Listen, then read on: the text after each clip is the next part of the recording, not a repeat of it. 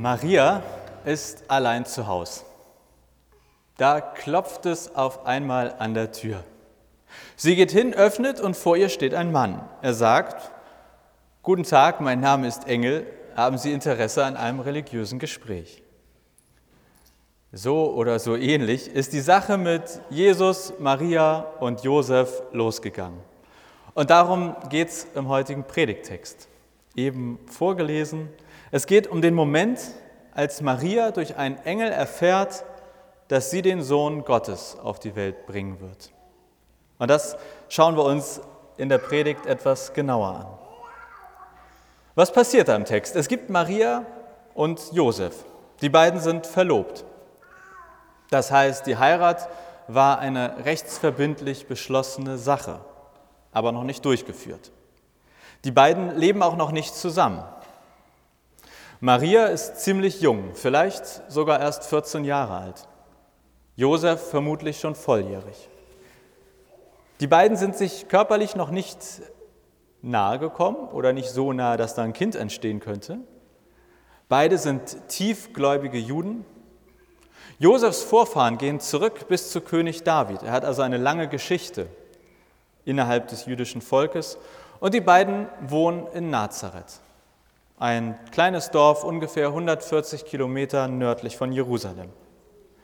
Und dort kommt dann dieser Engel zu Besuch. Maria wohnt noch ohne Josef, vermutlich bei ihren Eltern. Da erscheint ihr ein Engel. Oder hier im Bibeltext heißt es, er trat bei ihr ein. Also vermutlich hat es nicht so gemacht und der Engel war plötzlich da, sondern er scheint eher höflich angeklopft zu haben.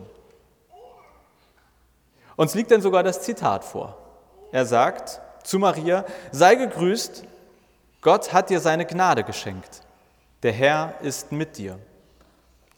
Maria weiß damit nicht so richtig was anzufangen und fragt erschrocken zurück, was bitte? Und das nimmt der Engel als Anlass, das nochmal etwas ausführlicher zu erklären. Er sagt als allererstes, keine Sorge, fürchte dich nicht. Das hier wird eine gute Botschaft. Und dann geht es aber los. Also, liebe Maria, du wirst übrigens schwanger werden. Du bekommst den Sohn Gottes. Nenn ihn bitte Jesus. Dein Sohn ist zu ziemlich Großem bestimmt. Er wird der neue König der Juden sein und er, er wird übrigens auf ewig herrschen. In diesen Sätzen steckt ja eine Menge drin, wo man als Maria sagen könnte, was bitte? Und sie bleibt beim allerersten gleich hängen. Quasi bei der einen Sache, an der nämlich alles andere dann auch scheitern könnte, was der Engel so erzählt hat, nämlich, lieber Herr Engel, wie soll das denn bitte möglich sein? Ich habe doch noch mit gar keinem Mann geschlafen. Also sie bleibt gleich dabei hängen und sagt, es wird zu gar keinem Jesus kommen, weil, also zumindest nicht mit mir. Und der Engel antwortet dann, du, darum kümmert sich Gott. Sei dir sicher, für Gott ist nichts unmöglich. Und damit ist die Sache für Maria irgendwie in Ordnung. So, ach ja, stimmt, kein Ding, gut, dann bin ich beruhigt. Der Engel geht wieder und Ende der kleinen Episode. Was kann man aus so einer Geschichte jetzt mitnehmen? Man könnte äh, darüber diskutieren, wie ist das mit Engeln? Erscheinen die, klopfen die an, wie treten die eigentlich ein? Ich finde Marias Glauben auch sehr beeindruckend. Sie muss einen sehr, sehr tiefen Glauben gehabt haben. Sie zweifelt erstens gar nicht am Engel, also dass der Typ sagt, ja, ich, ich bin's, ich komme von Gott, ist für sie völlig in Ordnung. Sie kann sich sogar vorstellen, dass Gott in ihr ein Kind entstehen lässt. Nur sie sagt eben, aber ich, es sollte doch schon irgendwie natürlich passieren, oder nicht? Und dann stellt sie aber fest oder sagt der Engel, du bei Gott ist nichts unmöglich und Maria sagt, stimmt, jetzt wo du sagst, fällt es mir wieder ein. Bei Gott ist nichts unmöglich. Und ich habe euch was mitgebracht. Ähm, das hier, äh, das, das hängt bei mir im Arbeitszimmer, also jetzt auch schon vor der Predigt. Ein Schild äh, oder ein, ein, wie sagt man dazu? Ein Bild. Ein Bild, auf dem ein unmöglich zu lesen ist, aber das Un ist quasi schon wegradiert. Also eigentlich steht da möglich und noch so ein ganz dezentes Un. Und das steht da nicht zufällig, weil ich nicht wusste, was ich sonst in mein Büro hängen sollte, sondern ganz bewusst, weil auch mir das wichtig ist. Bei Gott ist nichts unmöglich. Und das würde ich mir gerne mit euch etwas genauer anschauen. Was heißt das oder was heißt das auch für mich? Im Fall von Maria, bei Gott ist nichts unmöglich, da sagen oder bezeugen Maria und Josef, wir haben noch keine Zeugungsversuche unternommen. Und dennoch wird Maria schwanger. Maria sagt, das ist unmöglich, der Engel sagt, bei Gott ist nichts unmöglich. Und das Thema, was eigentlich dahinter steht, das lautet Wunder. Eigentlich reden wir hier über Wunder. Und das, was in dieser biblischen Geschichte erzählt wird, das ist ein Wunder. Der Satz, bei Gott ist nichts unmöglich, bedeutet, wir reden über Wunder.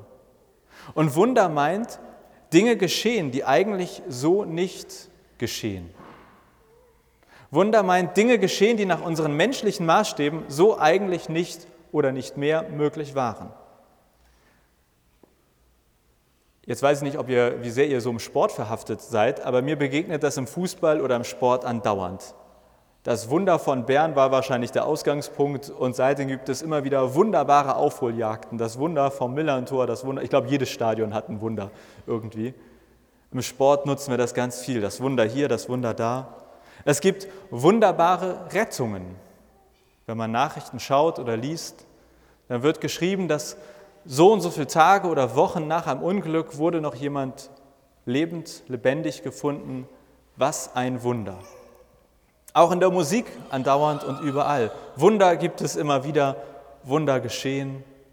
Also ich glaube, auf eine Art schwirren Wunder überall um uns herum. Ob nun Sport, Gesellschaft, Nachrichten. Wir müssen, glaube ich, nur irgendwo ein bisschen gucken, wie wird über diese Welt berichtet. Wunder schwirren um uns herum.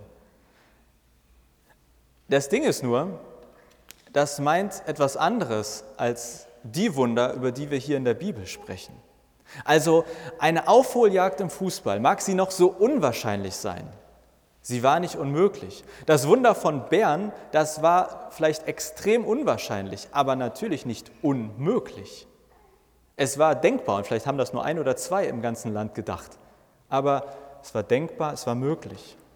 Wenn nach Tagen noch jemand gerettet wird oder jemand gefunden wird, wo man eigentlich sagt, wow, das hätten wir nicht mehr erwartet, dann reden wir eigentlich über Unwahrscheinlichkeiten. Wir reden im Sport, in den Nachrichten ganz häufig über Wunder und meinen damit Dinge, die sehr unwahrscheinlich, aber faktisch nicht unmöglich waren. Und die Wunder der Bibel, die haben dagegen ein, eine Art eigenes Level. Man kann nicht auf dem Wasser gehen. Das ist nicht unwahrscheinlich, sondern unmöglich. Man kann nicht mit fünf Broten und zwei Fischen tausende Menschen satt machen. Das ist nicht unwahrscheinlich, das ist unmöglich. Man kann aus Wasser nicht einfach so Wein machen. Das ist nicht unwahrscheinlich und wenn man das häufig genug versucht, irgendwann hat man mal Glück. Es ist unmöglich. Wunder der Bibel meinen nicht Dinge, die sehr unwahrscheinlich sind und dann trotzdem passieren, sondern Dinge, die unmöglich sind und dann trotzdem plötzlich möglich geworden sind. Und am Ende gibt es aus meiner Sicht nur zwei Möglichkeiten, mit den Wundern der Bibel umzugehen. Nämlich entweder sage ich, ich halte es für möglich, dass Dinge geschehen, die eigentlich nicht möglich sind, oder ich halte es nicht für möglich. Also hältst du Wunder eigentlich für möglich oder für unmöglich? Und wir reden jetzt nicht über die unwahrscheinlichen Dinge, die vielleicht mal passieren, sondern die, wo man eigentlich sagen muss, nee, das funktioniert so nicht. Also Maria, dass Maria schwanger wurde, ohne mit jemandem geschlafen zu haben, das war nicht unwahrscheinlich, sondern nach allem, was wir wissen, unmöglich. Wenn wir bei Variante 1 bleiben, ich halte Wunder nicht für möglich, diese Meinung ist auf keinen Fall falsch oder verwerflich, die steht ja jedem zu. Die ist sogar unter Theologinnen und Pastorinnen durchaus verbreitet. Der Ansatz ist im Prinzip, es gibt für mich nichts, was ich nicht mit meinem Verstand erklären kann. Da es keine verständliche Erklärung gibt, wie aus Wasser Wein wird, Wie jemand schwanger wird, ohne dass es in irgendeiner nachweisbaren Form eine Zeugung gab. Es muss eine andere, für meinen Verstand erklärbare Erklärung geben. Und diese Erklärungen lauten dann manchmal, das stimmt einfach nicht. Ja, da hat jemand in der Bibel das aufgeschrieben, aber wir wissen ja gut, Maria und Josef, die waren schon, also wir wissen doch alle, dass das so nicht passiert ist. Oder da haben die Leute das aufgeschrieben mit den fünf Broten und den zwei Fischen und dann wurden da tausende Leute satt, aber natürlich hatten die eigentlich viel mehr Körbe. Das steht da so für symbolisch, für wenig. Also da werden Erklärungen gesucht, um quasi diese Unmöglichkeit wieder ins mindestens Unwahrscheinliche zu holen. Im Prinzip ist die These, wenn man sagt, ich halte unmögliche Wunder nicht für möglich, es gibt keine Wunder im biblischen oder im eigentlichen Sinne. Es geschehen manchmal unwahrscheinliche Dinge, aber keine unmöglichen Dinge. Wenn man sagt, nö, so kann ich das nicht sagen, ich glaube schon, Wunder passieren, also auch so richtige Wunder, Wer das sagt, der ist ja nicht gleich doof oder völlig naiv und sagt, ich schalte mein Hirn jetzt immer aus und gehe einfach so durch die Gegend und werde sagen, Wunder passieren, wird schon klappen. Wer das sagt, der kann ja auch kritisch von Wunder zu Wunder schauen und sagen, das hier finde ich glaubwürdiger, hier bin ich ein bisschen kritischer. Aber in dieser zweiten Variante würde man zumindest sich so etwas wie eine Offenheit für Wunder erhalten. Und ich habe eine These. Ich glaube, wer sich die Offenheit für Wunder erhält, der macht eine entscheidende Sache anders als derjenige, der sich keine Offenheit für Wunder erhält, denn der behält sich auch die Offenheit für Gottes Existenz. Ich glaube, Gott selbst ist ein Wunder. Wenn es einen Gott gibt und der ungefähr so ist, wie er in der Bibel beschrieben ist, dann ist das ein Wunder. Denn dann gibt es etwas, was über unseren Verstand hinausgeht, was ich nicht einfach so erklären kann. Wo man sich tausende Jahre, können sich die klügsten Menschen darüber unterhalten und trotzdem bleibt dieser Gott auf eine Art auch ungreifbar, nicht immer verständlich für uns. Deshalb, wer wirklich glaubt, dass es in irgendeiner Form sowas wie Gott gibt, für den ist es auf eine Art nur konsequent, auch Wunder zumindest für möglich zu halten. Denn Wunder bedeuten, Gott wirkt. Wunder und Gott sind sozusagen auf einer Stufe. Beide übersteigen auf eine Art unseren Verstand. Sie übersteigen das, was wir allein rein rational erklären, erfahren, benennen, untersuchen können. Aber wenn es einen Gott gibt, dann kann es Wunder auch geben. Wenn es einen Gott gibt, würde ich sogar sagen, ist es sehr wahrscheinlich, dass es Wunder gibt. Wer nicht an Wunder glaubt, der glaubt vermutlich auch nicht an Gott oder hat zumindest ein ganz anderes Bild von Gott. Ich glaube nicht, dass man an Gott glauben muss, um auch Wunder für möglich zu halten, aber ich glaube, es hängt eng miteinander zusammen. Wenn ich die Wunder der Bibel nicht zumindest für möglich halte, dann sagt das ja auch etwas darüber aus, welches Bild ich von Gott habe. Was kann dieser Gott eigentlich? Kann der das, was innerhalb meines Erfahrungsschatzes liegt? Kann er das, was vielleicht unwahrscheinlich ist, möglich machen? Oder kann dieser Gott mehr? Mir ist bei der ganzen Wunderthematik eine Sache, glaube ich, besonders wichtig, nämlich zumindest konsequent und ehrlich bleiben. Ich meine, ich glaube, dass es einen Gott gibt. Ich falte meine Hände, ich bete zu Gott und ich behaupte und erzähle euch, dass da etwas zurückkommt, dass ich etwas erlebe, etwas spüre. Das ist meine Erfahrung mit dem Gott der Bibel. Also nach welcher Logik würde ich jetzt leben, wenn ich einerseits Gott für möglich halte und andererseits bei Gottes Wundern sage, ah, nee, das glaube ich nicht. Das, so, sowas kann Gott nicht. Ich hoffe, ihr versteht, was ich meine. Ich finde es völlig in Ordnung, wenn man sagt, ich finde Gott schon schwierig. Und dass man dann auch Wunder schwierig findet, verstehe ich total. Das ist auf eine Art konsequent. Aber ich glaube zu sagen, ich glaube an Gott, aber das mit den Wundern, das dann nicht mehr. Da weiß ich nicht, wie konsequent der Gedanke im Kopf fortgeführt wurde.